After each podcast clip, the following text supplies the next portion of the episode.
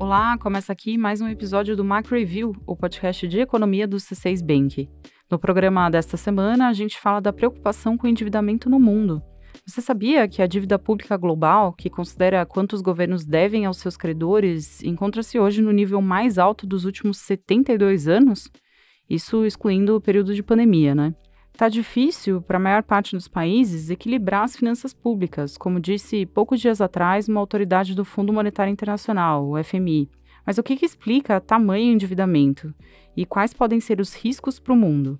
A gente vai refletir sobre isso e vai falar sobre mais três assuntos: o crescimento acima do esperado na China, a inflação resiliente no Reino Unido e vamos falar também dos dados que sugerem que a economia brasileira perdeu força.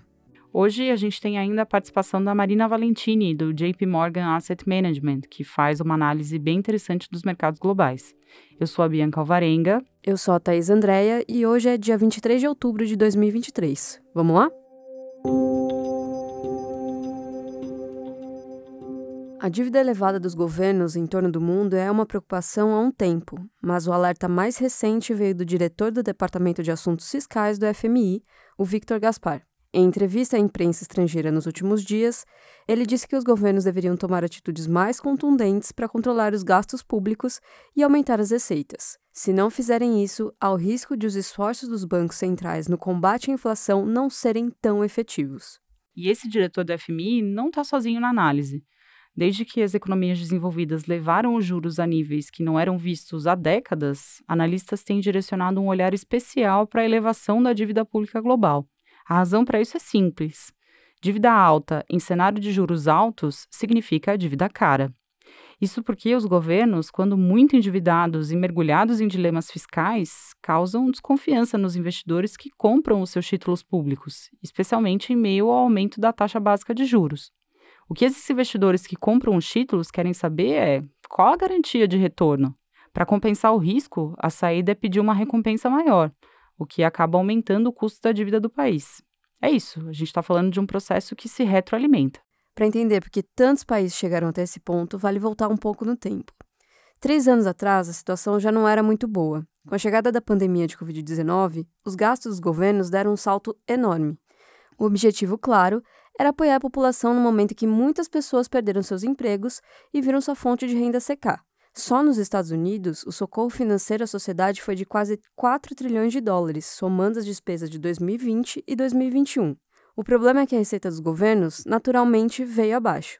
A restrição na produção de bens industriais e na prestação de serviços fez o PIB global e, consequentemente, a arrecadação de impostos despencar. E ninguém ficou de fora. Isso ocorreu tanto nas economias desenvolvidas quanto nas emergentes.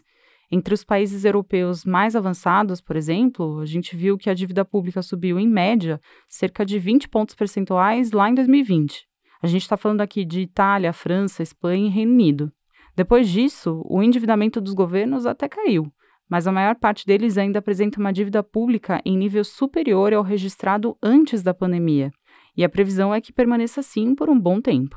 O FMI projeta que a dívida pública bruta das economias avançadas aumente em média 0,8 ponto percentual por ano entre 2023 e 2028, um crescimento 10 vezes mais rápido que o visto antes da crise sanitária no período de 2014 a 2019. A explicação para essa estimativa de alta persistente da dívida pública em relação ao PIB está basicamente em dois pontos. O PIB mundial está crescendo pouco, o que faz a razão dívida-PIB resultar em número maior. O custo da dívida tende a seguir alto nos próximos anos, já que os juros globais devem demorar a voltar aos níveis de antes. Isso impõe riscos à economia global. A necessidade de se endividar cada vez mais simplesmente para pagar suas dívidas acaba fazendo com que os governos deixem de investir em áreas essenciais, como saúde, educação e meio ambiente. Outra preocupação está na possibilidade de as dívidas de alguns governos se tornarem impagáveis, levando esses governos a postergar pagamentos ou a emitir mais moedas. O resultado poderia ser, então, mais inflação e crise de confiança. Já existem alguns sinais de que essa delicada situação fiscal esteja afetando a economia, mesmo em países desenvolvidos. Vou citar aqui, por exemplo, a alta recente dos juros dos títulos longos de dívida dos Estados Unidos, que pode estar relacionada em parte ao elevado déficit público do país, ou seja, ao fato de o governo americano ter cada vez mais receitas que não são suficientes para cobrir as despesas. Vale lembrar também do que aconteceu recentemente no Reino Unido. No ano passado, uma percepção de piora das contas públicas levou a uma forte volatilidade dos juros futuros.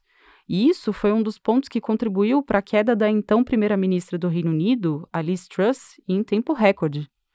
Tudo isso é um sinal de que o tema do endividamento vai estar tá mais presente no discurso de autoridades ao redor do mundo e deve ser uma preocupação de governos e de investidores. O tema agora é a China. O crescimento da economia chinesa surpreendeu de forma positiva no terceiro trimestre. Na comparação do terceiro trimestre de 2023 com o mesmo período de 2022, o PIB da China cresceu 4,9%, segundo o Departamento Nacional de Estatísticas do país. O crescimento foi puxado por uma melhora do consumo das famílias, já o setor da construção segue enfrentando dificuldades.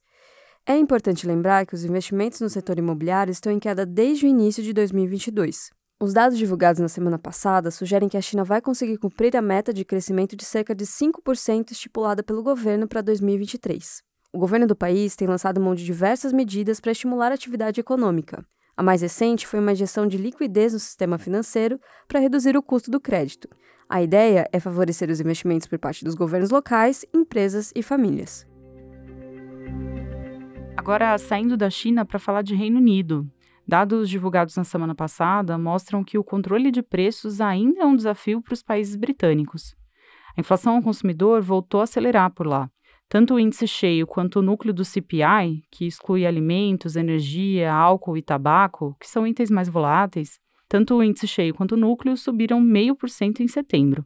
Em 12 meses, o núcleo da inflação registra alta de 6,1%, frente a uma meta de 2% a ser cumprida pelo Banco da Inglaterra. Os preços de bens não são mais uma preocupação no Reino Unido, mas a inflação de serviços continua resiliente, impulsionada por um mercado de trabalho ainda forte. Dito tudo isso, apesar de ainda estar em um nível muito elevado, a inflação do Reino Unido não surpreendeu o Banco da Inglaterra. Além disso, o mercado de trabalho está perdendo fôlego na região, ainda que bem aos poucos. Isso permite que a autoridade monetária mantenha uma postura mais cautelosa, a próxima decisão de política monetária no Reino Unido acontece no início de novembro, quando o Banco Central Britânico deve, segundo as expectativas, optar por uma nova pausa na alta de juros. No Brasil, a gente teve na semana passada a divulgação de dois dados que ajudam a medir a temperatura da economia: a pesquisa mensal de serviços e a pesquisa mensal de comércio. Houve surpresa para baixo nesses dois dados. As vendas do varejo ampliado, que incluem veículos, materiais de construção, atacarejo, essas caíram 1,3% em agosto na comparação com julho. Já o setor de serviços caiu 0,9% no mesmo período. O desempenho abaixo do esperado, tanto do comércio quanto de serviços, corrobora nossa visão de que a atividade econômica brasileira deve desacelerar de forma significativa no segundo semestre. A gente acredita, inclusive, que aumentar as chances de uma contração do PIB no terceiro trimestre. Com isso, nossa visão para o crescimento do PIB de 2023, que é de 3%, ganhou um leve viés de baixa. Vale dizer que, apesar da provável perda de fôlego da economia do Brasil no segundo semestre, o crescimento deve voltar em 2024, principalmente por causa da queda de juros. Para o ano que vem, a gente projeta alta de 1,5% do PIB brasileiro.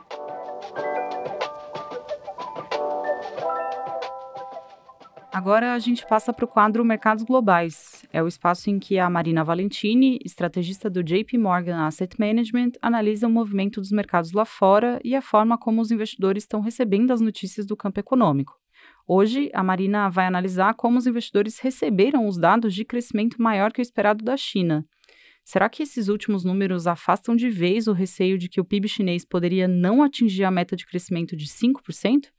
Vamos ouvi-la.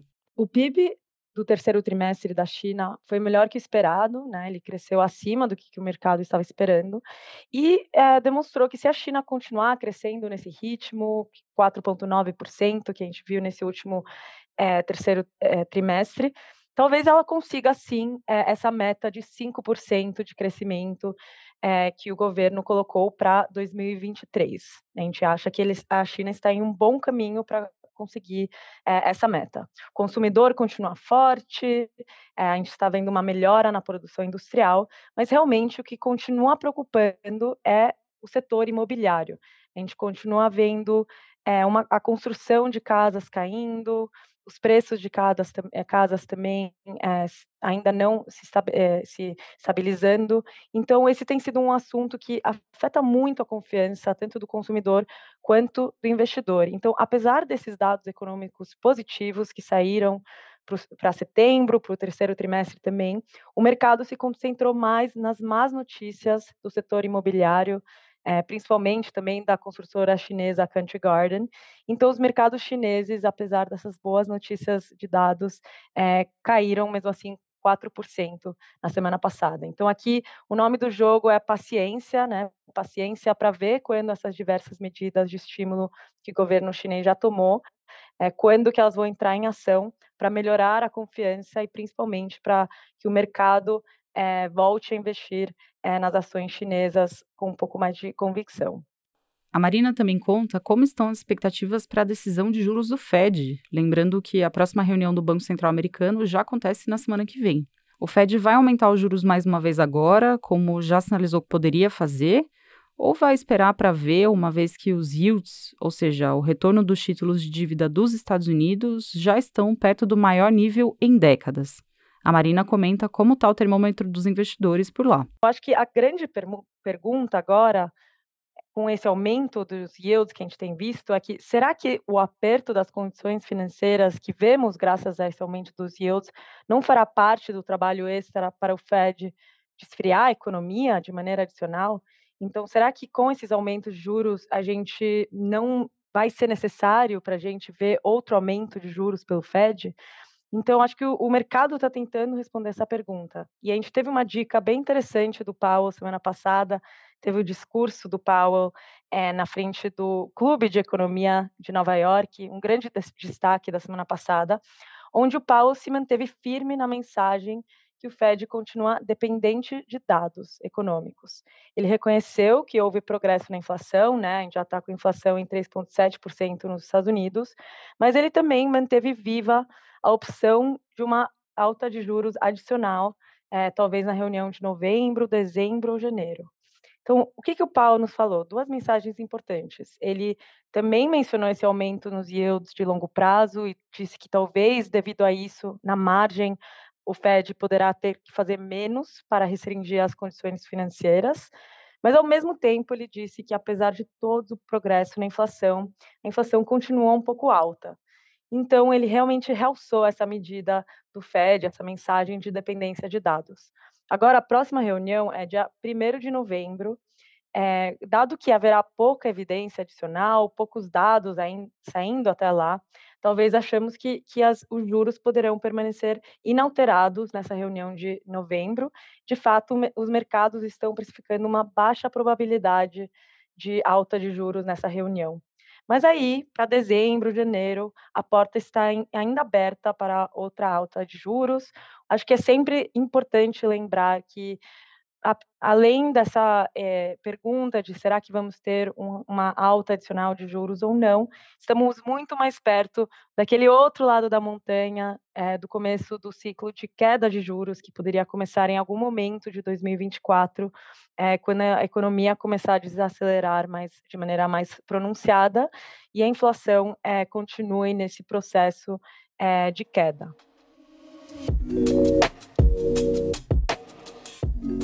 Hora da nossa agenda. Eu compartilho agora os dados econômicos que nossa equipe acompanha nos próximos dias. Na terça-feira, 24 de outubro, a gente acompanha o resultado dos índices de gerentes de compras do mês de outubro dos Estados Unidos, da zona do euro e do Reino Unido. A gente vê uma atividade econômica ainda forte nos Estados Unidos, mas fraca na Europa. Na quinta-feira, 26 de outubro, será divulgado o PIB do terceiro trimestre dos Estados Unidos. Nossa expectativa é de um crescimento americano forte que segue resiliente apesar dos juros elevados por lá. Também na quinta-feira é dia de decisão de política monetária do Banco Central Europeu. A gente acredita que o BCE vai optar por uma pausa na alta dos juros para avaliar os impactos do aperto na política monetária feito até aqui. Aqui no Brasil, na quinta-feira, o IBGE divulga o IPCA 15 de outubro. A gente projeta uma variação de 0,2% no índice de inflação, impulsionada pela alta nas passagens aéreas. Na sexta-feira, a gente vai acompanhar o resultado do índice PCI, o indicador de inflação dos Estados Unidos, que é observado de perto pelo Banco Central Americano. Nossa expectativa é que o índice continue desacelerando lentamente. E terminando a semana, também na sexta-feira, o IBGE vai apresentar os primeiros resultados do Censo Demográfico de 2022, segundo as características de idade e sexo. Esses dados, que tiveram divulgação adiada anteriormente, são importantes para o desenho e acompanhamento de políticas públicas de saúde, educação, previdência social e mercado de trabalho. Bom, é isso, chegamos ao fim do episódio de hoje. Muito obrigada a você que ficou comigo até aqui. Se você curtir esse episódio e estiver ouvindo a gente no Spotify ou no YouTube, não esquece de deixar um recado pra gente. Se você está ouvindo a gente no Apple Podcasts ou em outro tocador e ainda não tiver avaliado o nosso podcast, deixa sua avaliação. Quantas estrelas a gente merece, hein? Quem faz parte da equipe econômica do C6 Bank são o Felipe Sales, a Cláudia Moreno, a Cláudia Rodrigues, o Eliezer Jacob e o Felipe Mack. A produção e o roteiro são desse time todo, junto com a Naira Fraga e Bianca Alvarenga. A edição de som é da Thais Andrea. A divulgação nas redes sociais fica com a Ana Vischer. Lembrando que você pode seguir o Macro Review na sua plataforma favorita de podcasts. Assim, quando a gente publicar um novo episódio, você será notificado. É bom para quem quer ficar por dentro da economia e para quem quer conhecer uma visão original dos fatos econômicos. Uma boa semana para você e até a próxima!